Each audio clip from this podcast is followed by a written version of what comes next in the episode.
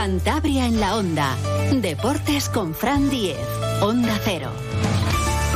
Saludos, tiempo ya para la información deportiva, como todos los días, de lunes a viernes, aquí a las dos y media, con José Luis San Julián en la realización técnica. Hoy el protagonismo lo tiene la vaca gigante, aunque no sé yo si va a ser tan gigante hoy. Quizás se tenga que prolongar a mañana, pero las condiciones son las que son, como siempre en el mundo del surfing. Así que nos tenemos que ir hasta la zona del Bocal, en Cueto. Allí se está celebrando la octava edición de esta vaca gigante. Y allí tenemos a Juan Díaz Terán, que es campeón de España de olas grandes, consiguió el título en 2022 en La Coruña y uno de los participantes de la vaca. Juan, ¿qué tal? Buenas tardes. Buenas, ¿qué tal estáis? Buenas tardes ya, ¿qué tal vais? Bueno, ¿qué ambiente tenemos por allí, por la zona de la cantera de Cueto? Bueno, la verdad que hace un día genial, hace buenísimo, la gente está ya empezando a llegar y está muy bien por aquí, la verdad. Eh, lo único bueno, lo que decías tú de las olas, el campeonato va a hacerse hoy se va, de hecho acaba de empezar hace media horita y han empezado con una manga de, invitados que el que gane entra en el, en el campeonato principal. Entonces han empezado con esa manga previa, un poco calentando motores para, para el resto. Y, bueno, el mar está subiendo, esta mañana no había olas en ningún lado, eh, ahora ya viene alguna serie, eh, hombre, no, no gigante igual como el año pasado, pero sí que empieza a haber ya series grandes. Y yo sí que soy optimista con que vaya a subir el mar. Lo único, el viento está bastante huracanado y para verlo es espectacular porque las olas se peinan para atrás y da una sensación de, estar mucho más grande igual de lo que está, pero para surfearlo sí que es un poco más complicado porque a la hora de remar la ola, pues hombre, es más complicado, la ola no te lleva y tienes que remar más fuerte, posicionarte mejor y tal. Pero bueno, la verdad que está entrando, ya te digo, esta manga de, de, invitados que pueden luego colarse en el, en el, campeonato principal y han pillado ya un par de olas bastante decentes, ¿eh? O sea, que bien, bien, bien, bien. Bueno, eso es eh, positivo, lo que también va a ser todo pues muy rápido, ¿no? Porque igual eh, sube enseguida la marea y va a haber pues, eh, pues menos opciones, ¿no? De, que haya buenas series siempre la marea va hace, hace que eso es que, el, que baje un poco el tamaño eh, incluso que se quede sin olas, es verdad que el, pico de mar coincidía con, la marea alta. Entonces yo, yo sí que confío en que cuanto más suba la marea, más va a subir el mar. Y yo creo que sí que va a haber olas hasta final del día. Me da más miedo el viento que, el tamaño de las olas. Yo ya te digo que creo que sí que va a haber series. Y hombre, pues no, no es lo de igual lo del año pasado a nivel de tamaño, pero, pero se van a ver olas muy bonitas, seguro, seguro que están hmm. viendo ya. El año pasado, pues eso, claro, eran, llegó a alcanzar alguna, nueve metros, pero eh, aparecían por un sitio, por otros, cogía muy lejos de, la zona. Quizás sea más bajito, pero, pero veamos un surfing más divertido. Hombre, para empezar, mira, ya en lo que llevamos de manga, que ha empezado a las dos y cuarto, eh, pues igual ya cogía cinco o seis olas. Y el año pasado hubo mucha gente que entró en el agua una hora entera y no cogió ninguna en todo el día. Entonces, a nivel de, de verlo, se ve muchísimo más surf que, que la otra vez. La otra vez veías olas gigantes venir, rompían por un lado, rompían por otro y tal, pero que era cogerlas, muy poca gente las cogía, ¿no? Entonces a ese nivel, para ver un campeonato de, surf, está mucho más entretenido porque se ve constantemente pues que, cogen alguna ola, ¿sabes? Pero bueno, y, lo del año pasado también demuestra un poquito lo complicado que es eh, de hacer con el, con el sitio. Es una ola que al final te estamos perdiendo un poquito, Juan, porque claro, la cobertura en aquella zona de acantilados es la que es. Eh, te iba a preguntar también el nivel que hay de participantes, los tamañeros, que son los especialistas en olas grandes. Hemos perdido por ahí a, Juan Díaz Terán. Es espectacular el nivel. Tenemos, creo que, que a Pedro García, el organizador. Pedro, ¿qué tal? Buenas tardes. Hola, buenas tardes. Hemos perdido a Juan Díaz Terán, que nos está contando que las condiciones es verdad que un poco más bajito que el año pasado, pero, pero muy divertidos y con buenas series de momento. Sí, sí, pero ahora mismo se están viendo ya con la subida de la marea, periodo que subí de la mar como teníamos previsto y, y se contemplaban los partes, ahora mismo están viendo ya olas espectaculares. Ahora mismo están bajando una ola de casi 6 metros, espectacular, que se está hinchando por este viento sur y la verdad es que ahora mismo para el espectador están siendo unas condiciones espectaculares. Finalmente no lo estáis emitiendo en streaming, habrá que esperar a los vídeos posteriores al evento, ¿no? Así es, el campeonato estaba previsto inicialmente para el viernes. El viernes es cuando estaban las parrillas de satélite todo previsto para esa emisión en directo. El tener que adelantarlo por ese cambio de la orientación del viento al oeste que estaba previsto para hoy por la noche, pues nos ha hecho tener que adelantar y aprovechar esta entrada, esta cola del sur esta primera mañana y hemos tenido que adelantar el, campeonato con la pérdida de, la emisión en directo. Pero bueno, mm. todos los medios nacionales que están aquí presentes harán eco de ello en informativos y demás y, habrá debida cuenta del campeonato. Pedro, se especulaba con la posibilidad de que las mangas finales fuesen mañana, finalmente descartada esa opción, ¿no? Sí, porque la hora con el punto de marea, con la subida de marea, que va a coincidir con una subida del periodo y una subida de, la ola, de la altura de la ola, estoy convencido que ahora llegando hacia la pleamar, hacia las 6 de la tarde, se van a ver olas como, como es reconocida la vaca, con esa pirámide famosa. Tenemos por ahí otra vez a Juan eh, Díaz Terán. Eh, te preguntaba Juan por el nivel, Juan Fernández del Gallego, Tony Laureano, eh, Axi Muniaín, Vinido Santos y todos los, locales que, sois un montón y con un nivel también increíble. Sí, la verdad que el, cada vez se anima más gente un poquito a esto de, de las olas grandes y hay un nivel que es espectacular. O sea, hay mucho nivel en estos campeonatos y ya lo estamos viendo, ya te digo, la gente va a tope. Entonces bien, porque también nos, nos empuja un poco a nosotros a tener que, dar el callo, ¿sabes? ¿Y expectativas personales? Eh, ¿Aspirante a, ganar el, la olla de leche de, la vaca gigante? Nada, mira, yo la verdad que siempre vengo a este tipo de cosas un poco más como por la experiencia que por tener que ponerme una meta a nivel personal de si llego o no, ¿sabes? Entonces yo creo que me he puesto un poco como reto coger dos olas buenas y eso ya si consigo dos olas decentes yo ya me doy por, por satisfecho, ¿sabes? ¿Y cuándo entras al agua, Juan? Pues en una horita o así, en una horita estamos en el agua dándole. Mm, y de momento ahora, relajación máxima, eh, ¿cómo se vive en esta, esta hora previa, antes de meterse ahí a, surfear esa masa de agua tremenda? Sí, pues bueno, incertidumbre siempre, ¿no? Antes de entrar, yo creo que es lo peor, antes de entrar, porque estás ahí con ganas ya de, pisar el agua y, una vez que entras ya te quedas más tranquilo. Entonces, bueno, pues eso, viendo un poco a los amigos, charlando un poco la, la pues cómo qué tal van las olas y demás, y eso es parte también de lo bonito del día, ¿sabes? Entonces estamos un poco en eso, en la previa. Pues Juan Díaz Terán, muchísimas gracias y pues nada, que vaya todo muy bien. Vale, muchas gracias. Y a Pedro García, de momento, pues buen ambiente y acercándose cada vez más gente a toda esa zona de la cantera de Cueto, ¿no?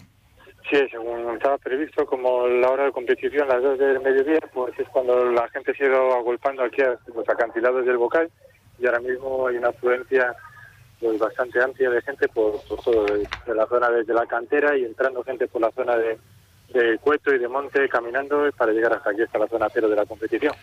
Todavía si nos están escuchando, ¿les da tiempo a llegar? ¿Más o menos horario previsto para la final? Yo creo que la final andará sobre las 6 de la tarde. La idea tenemos prevista de la entrega de premios trofeos sobre las 7, 7 y poco, para aprovechar las últimas horas de luz y esperemos que la final coincida con esa llamada a las 6 de la tarde, que puede ser el momento más espectacular de, las condiciones de Y lo que decimos siempre, no se puede llegar en coche hasta el mismo punto desde donde se ve bien la, prueba. Mm, hay tres aparcamientos habilitados, ahí hay que dejar los vehículos. Así es, efectivamente. Lo suyo es venir desde andando, un camino muy cómodo que hay desde la zona de la Maruca o desde la zona de Campo de España Puesto o en la línea de los autobuses municipales del Servicio Municipal de Transportes Urbanos del de Santander que ha habilitado para, para el día de hoy y en un paseo de 10 minutos de cada uno de los sitios te presentas ya aquí en la zona cero, zona de competición. Bueno, Pedro, pues que salga todo bien y como decimos, ya hay olas, están surfeando además, eh, incluso mejor que el año pasado, un poquito más pequeñas, pero series más seguidas y se está viendo un surfing muy divertido, ¿no? Sí, la diferencia con el año pasado es que el año pasado estaba monstruoso, realmente estaba muy grande. Eran olas que venían por todos los sitios, los surfistas en muchos de los casos bueno, como palabras que dijo en su día Nacho González, que nunca había pasado quizás tanto miedo en el agua, y eso que está acostumbrado a olas muy grandes, como puede ser la ola de Nazaret, y hoy las líneas vienen como colocadas, ordenadas, vienen en el sitio, y con las ocho motos que tenemos en el, agua, pues está haciendo que ahora mismo los surfistas que están en el agua están tirando a todas las olas en los sitios de la ola más crítica, y la verdad es que está viendo un espectáculo único, todavía más bonito que el año pasado. Pues Pedro García, muchísimas gracias, un abrazo muy fuerte. A vosotros, como siempre, gracias. Vamos ya con la actualidad del Racing. Jordi Boula, ya tenemos parte oficial médico, lesión muscular de grado 2 en el recto anterior de la pierna izquierda. Lo comentábamos ayer, posiblemente en el cuádriceps. Al final un grado 2, mm, eso quiere decir que mínimo hay 3, 4 semanas de lesión quizás por el tipo de futbolista que es Jordi Boula, muy explosivo, muy rápido, más cuatro semanas que tres. Ha pasado por la mutua montañesa para que le realizaran esas pruebas de imagen. Es una auténtica lástima porque estaba en un buen momento de forma, máximo goleador del equipo. Jürgen Eliting, su compañero, hablaba precisamente de, esa baja importante, pero claro, resaltaba lo mismo que escuchábamos ayer a Aritz Aldasoro. Es una plantilla amplia y está Geray, que puede tener su oportunidad, el jugador de Isla, jugando la derecha, o Marco Sangali. Son jugadores diferentes, con diferentes características que Jordi Bola, pero que también pueden aportar muchísimo, especialmente Geray, ¿no? que todos reclamamos más minutos, lo mismo que para Mario, ¿no? en el lateral izquierdo. Ojalá que los dos canteranos pues, puedan tener su oportunidad en los próximos partidos. Hablaba también Jürgen Elitin de la buena dinámica que lleva el equipo y de esa lesión desgraciada de Jordi Bola. Llevamos una buena semana de trabajo, yo creo. El equipo está en una buena dinámica, se encuentra bien. Creo que eh, todos los jugadores de la plantilla estamos pasando por, por un buen momento de forma eh, y el equipo está trabajando el partido como, como todos los demás. Sabemos que es un partido importante con un equipo difícil. Eh, en casa con nuestra afición, venimos sacando buenos resultados y, y esperamos que, que, esa buena dinámica siga. En cuanto a, a Jordi, conocemos ya la baja, obviamente nos afecta un jugador importante para, para nosotros, creo que de características diferentes en, en esos tres cuartistas. Nuestro, nuestro Pichichi está aportando goles, asistencia y, bueno, y todo lo que nos da en el juego. Obviamente es una baja sensible, pero bueno, creo que tenemos una plantilla bastante completa con jugadores que, que lo pueden hacer bien también. Creo que es momento de, de que esos jugadores pues den un paso al frente, aprovechar eh, los minutos, la oportunidad y, y que el conjunto y el bloque pues haga que esa ausencia se note lo menos posible. El futbolista cafetero también hablaba del Levante, el rival del sábado en los campos de Sport Sardinero a las 4 eh, y cuarto y reclamaba quizás más intensidad, más presión alta, también lo comentaba ayer Aritz Aldasoro, para tratar de frenar pues, a uno de los gallitos de la categoría. Levante llega a Santander mm, en crisis, pero es cuarto en la clasificación, a ocho puntos del líder, el Eibar, pero solamente a dos del Granada y de Las Palmas, que son segundo y tercero.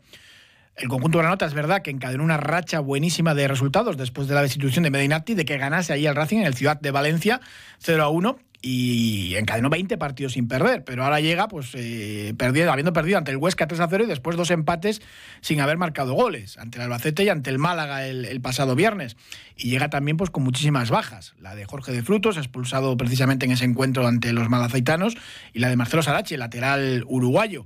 Además tiene un montón de, lesionados, eh, Brugué, Bezo, Mustafi, eh, que son los dos centrales, Bezo y Mustafi, Pablo Martínez, el centrocampista, Campaña que sale de lesión, Robert Ibáñez que no está al 100%, así que Javi Calleja pues tiene muchísimas bajas, especialmente en el centro del campo y en la defensa, y eso es un problema. Ojalá que el Racing sea capaz de aprovecharlo.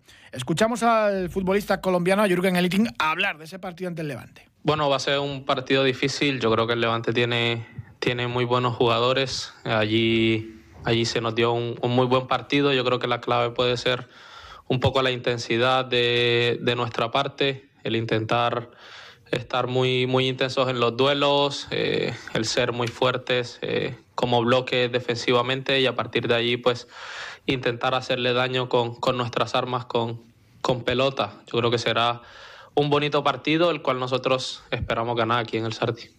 Ojalá que, ganen. Con José Alberto no ha perdido todavía el Racing en los campos de Sport del Sardinero.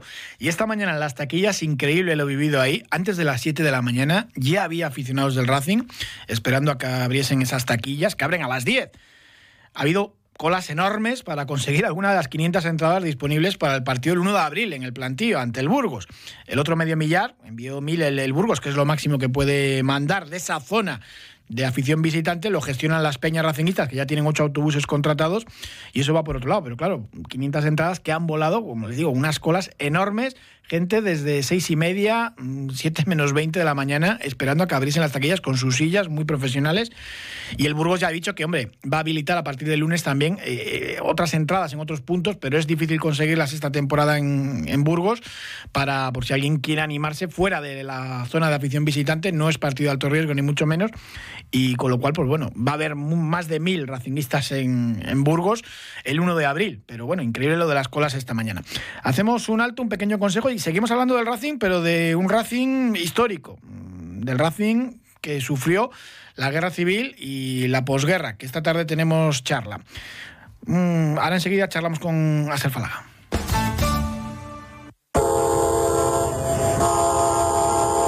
Dicen que hay trenes que solo pasan una vez en la vida. Muchas personas ni siquiera tienen esa oportunidad. En Ampros creamos oportunidades laborales mejorando la calidad de vida de personas con discapacidad intelectual o del desarrollo. Descubre todo lo que hacemos en ampros.org. Ampros, creando oportunidades para las personas.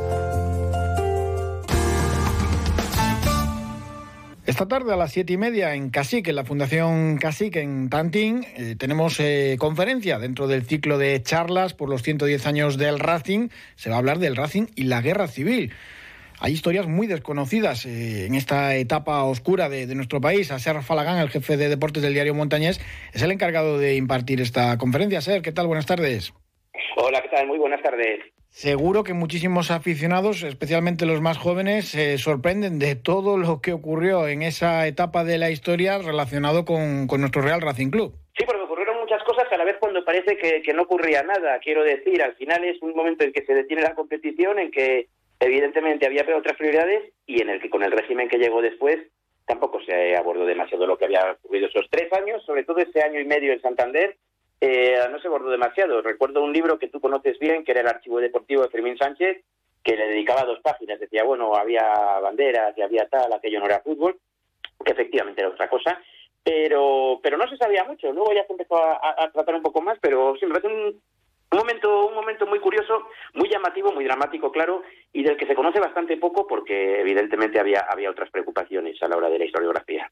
Se quería pasar página, pero por ejemplo, algo que llame mucho la atención a los aficionados, pues todos los trofeos eh, conseguidos por el club se perdieron precisamente en aquella época y terminaron fundidos, porque claro, se utilizó el fútbol para, para recaudar dinero con partidos amistosos, pero también tirando directamente de, fundir los trofeos.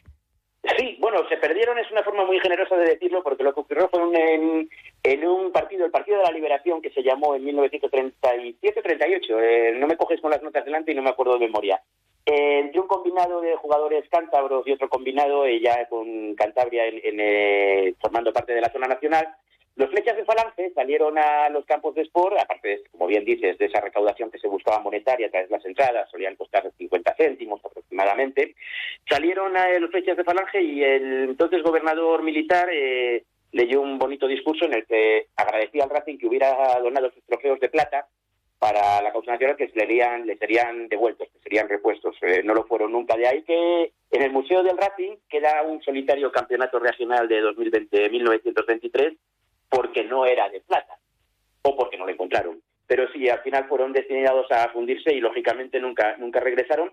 En un partido en el que, por cierto, de facto no había ningún racinguista en cuanto a representación institucional. Es decir, la directiva del Racing estaba exiliada, el presidente el presidente estaba exiliado, el vicepresidente ya no lo era. Mm, fue una situación bastante, bastante extraña. Claro, eh, hubo racinguistas en los dos bandos, algunos incluso terminaron fusilados y otros, pues posteriormente, pues claro, con, con cargos en, en, la directiva del club. Bueno, pues caso de César Hermosilla, que llegó a ser presidente, que sobrevivió al Alfonso Pérez, eh, que había coincidido con antiguos racinguistas anteriormente, incluso con fundadores, no es uno de los fundadores naturalmente, a lo largo de su vida eh, con ellos.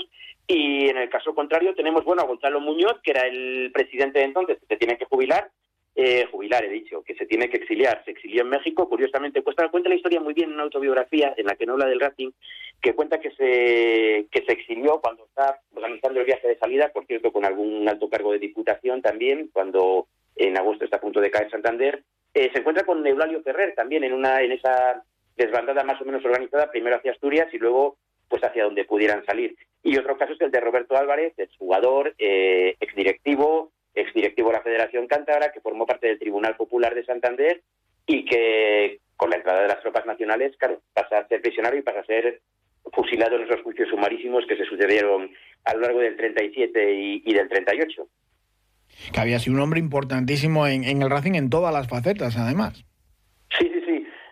Mira, hablando de, Pepe Montaña, de Fermín Sánchez, eh, que hablamos antes de su archivo deportivo, pues de los años 40, 50, cuando lo publica, decía el entrañable Roberto, pero también el revoltoso. Ideológicamente estaban, aunque tenían buena relación, de hecho se conserva una foto, una foto dedicada por el propio Roberto a Fermín Sánchez, eh, estaban en esas antípodas ideológicas y sí fue, bueno, eh, todos los cismas que había en el Racing en las directivas, en los años 20, incluso 30, pero sobre todo años 20, Roberto Álvarez solía estar metido en ellos, nunca, nunca fue presidente, nunca fue presidente, era un abogado de la FOM, Y, sí, la verdad es que un personaje muy importante en esos primeros años, no tanto como futbolista, aunque jugó.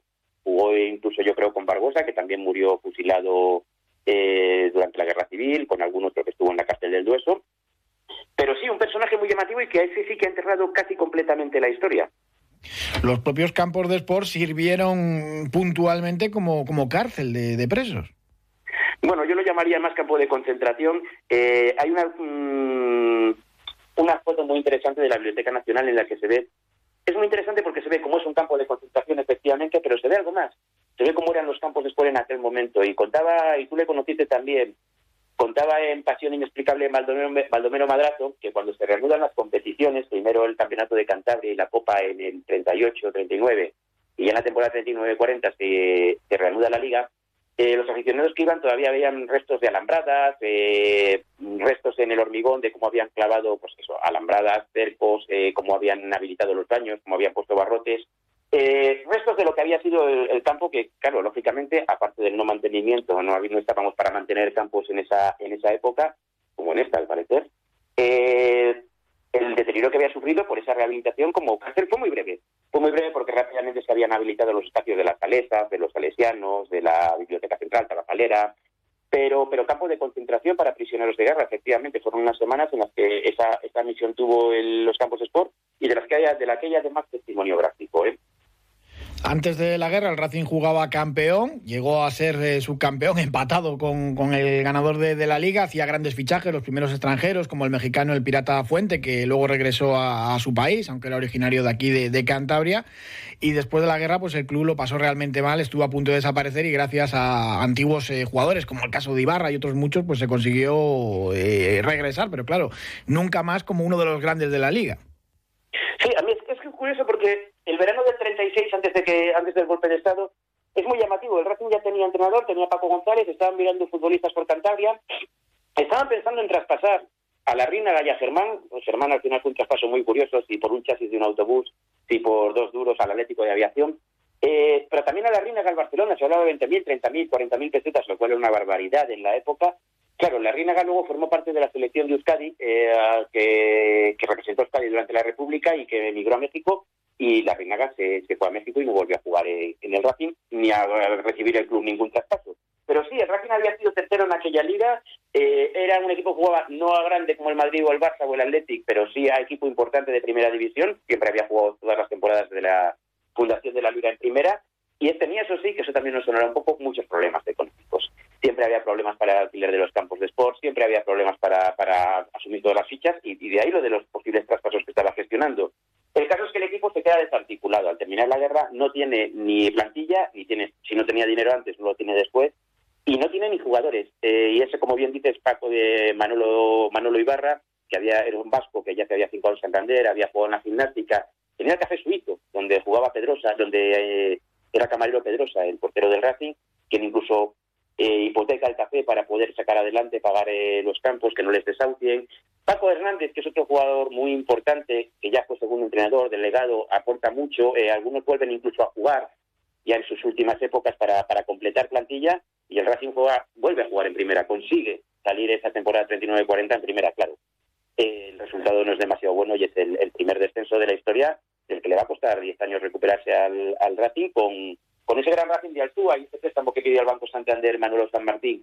Ese préstamo, además, eh, sirvió para traer entrenador y el segundo entrenador siguió siendo Paco Hernández. Fíjate que, gente que estuvo muy implicada con el Racing durante, durante décadas. Un Manolo San Martín que volvió a hacer eh, al Racing muy grande, con grandes inversiones, muy vinculado al régimen y, de los que tiraba de, pistola.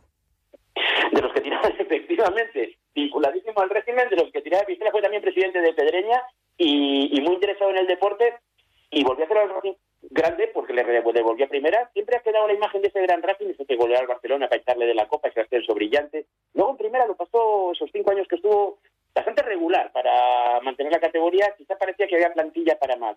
Pero sí Manolo San Martín, que además basó, basó la estrategia en algo muy sencillo. Eh, pedir un préstamo al Santander, de hecho, y vender y vender a buenos vitalicios. De hecho, luego el club que había comprado el estadio tuvo problemas intentar pensar que igual tenía que revenderlo para para resarcir su economía, pero bueno, para la historia lo que quedarán serán esos cinco años, esos cinco años épicos de, primera división que recordaban, 10, fíjate, 10 años después del ascenso, del descenso a segunda y 14 años después de, del último Gran Racing, que era el de José María Cosío, por cierto. José María Cosío, que es presidente de Racing en el 18 de julio, en el momento del golpe, pero con el que no pueden comunicar porque está en Madrid y acaba de estallar una guerra. Pues historias muy interesantes y muy desconocidas de ese periodo de, la guerra civil. Esta tarde, a partir de las siete y media, en la Fundación Casica. Ser Falagán, muchísimas gracias. Un abrazo. Muchas gracias a ti. Un abrazo. Ángel Luango, buenas tardes. Hola, buenas tardes. Cuéntanos que llega ya la séptima edición de la Sky Race La Herradura de Campo. Sí, nada, pues este fin de semana ya para acabar la temporada eh, celebramos la séptima edición de la Ski Race y, nada, será sábado y domingo y seremos final de la Copa Norte, eh, Campeonato de Cantabria de esquí de montaña y también Campeonato de Madrid de, esquí de montaña. Se tuvo que aplazar en su momento por falta de nieve. ¿Cómo está ahora mismo? Eh, ¿Podéis hacer un buen circuito? Sí, sí, sí, a ver, estaba muy justa la cosa, ¿eh? pero, pero bueno, para, para esquí de montaña, eh, como al final podemos ir por, por muchas zonas, hemos buscado un circuito, la verdad que muy bonito, eh, está bien de nieve y nada, y nos moveremos por la zona, la zona del Castro, Las Ollas, Cuchillón de la estación y luego también vamos a cambiar al valle del sur de la estación, que es un valle donde no hay remontes, y allí hay bastante nieve y se llama el Valle de los Redondos, o sea que allí no hay ningún problema. Dan además temperaturas un poco más frescas, que es mucho mejor porque la nieve con tanto calor está muy mal.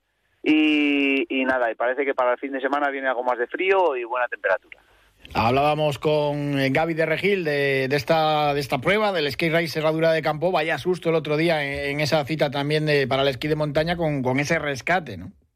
Sí, sí, sí. La verdad que es que el esquí de montaña, como siempre estás por zonas fuera de pistas, eh, al final cualquier pequeño problema que tengas, pues eh, necesitas que te vengan a rescatar, porque no es lo mismo estar en una estación que en el monte. Bueno, y en cuanto a inscritos, eh, ¿cómo se presenta esta prueba? Viene gente, pues como bien dices, de, por ejemplo, de Madrid, pues muchos por porque es campeonato de Madrid. Sí, sí, sí, sí. Tenemos ciento y, pico inscritos y nada, y viene gente un poco, pues toda la gente que suele correr la Copa Norte que, se celebra entre, entre Asturias, eh, Cantabria, Castilla y León. Y nada, mucha gente del norte de España, gente de Madrid, también bastantes chavales de, los centros de tecnificación de, las diferentes federaciones. Esto de la nieve cada año pues cuesta más que caiga, ¿no? En, alto campo. Sí, este año la verdad es que hemos tenido una temporada muy corta pero muy intensa. Ha sido, ha sido buenísima, empezamos sobre el 20 de enero y, y la verdad es que hemos tenido dos meses excepcionales de sol, nieve muy buena y mucha nieve, pero empezó tarde y la vamos a acabar más pronto de lo que querríamos. Se nos ha dado bien dentro de lo que cabe. Luengo, muchísimas gracias, un abrazo como siempre. Un abrazo, gracias a vosotros. Una semana más hablamos de salud. La humedad es fundamental para la realización de muchos procesos naturales y está presente en prácticamente todo lo que nos rodea. Hoy tratamos la humedad relativa y para saber más sobre este asunto nos acompaña el doctor Bartolomé Beltrán, asesor médico de Onda Cero. Doctor Beltrán, buenas tardes. Hola, muy buenas tardes. ¿Qué factores favorecen la aparición de humedad en el hogar? La humedad en el interior de los hogares se debe a una excesiva hipermeabilización del lugar, ocasionando, por, sobre todo por la hermeticidad de puertas y ventanas, por no airear bien las habitaciones y por un cierto nivel excesivo de, vapor en el ambiente, consecuencia de, de tareas típicas del hogar, como puede ser cocinar, ducharse o incluso planchar. ¿Qué consecuencias puede ocasionar una alta humedad relativa en nuestro hogar? Bueno, en este caso, cuando la humedad relativa es muy alta, los problemas de salud que pueden surgir son aquellos que, tienen que ver con la aparición de hongos, alergias y enfermedades derivadas de la aparición de humedades por condensación. Hasta otro día y muy buenas tardes. Buenas tardes. Un día descubres que tienes humedades en techos, paredes, están por todas partes. ¿Qué puedes hacer? Llama a Murprotec. Llama, llama al 930 1130 o entra en murprotec.es. Si con las humedades te las tienes que ver, ¿qué puedes hacer? Llama a Murprotec. 930 1130. Murprotec. Cuidando tu hogar, cuidamos de ti.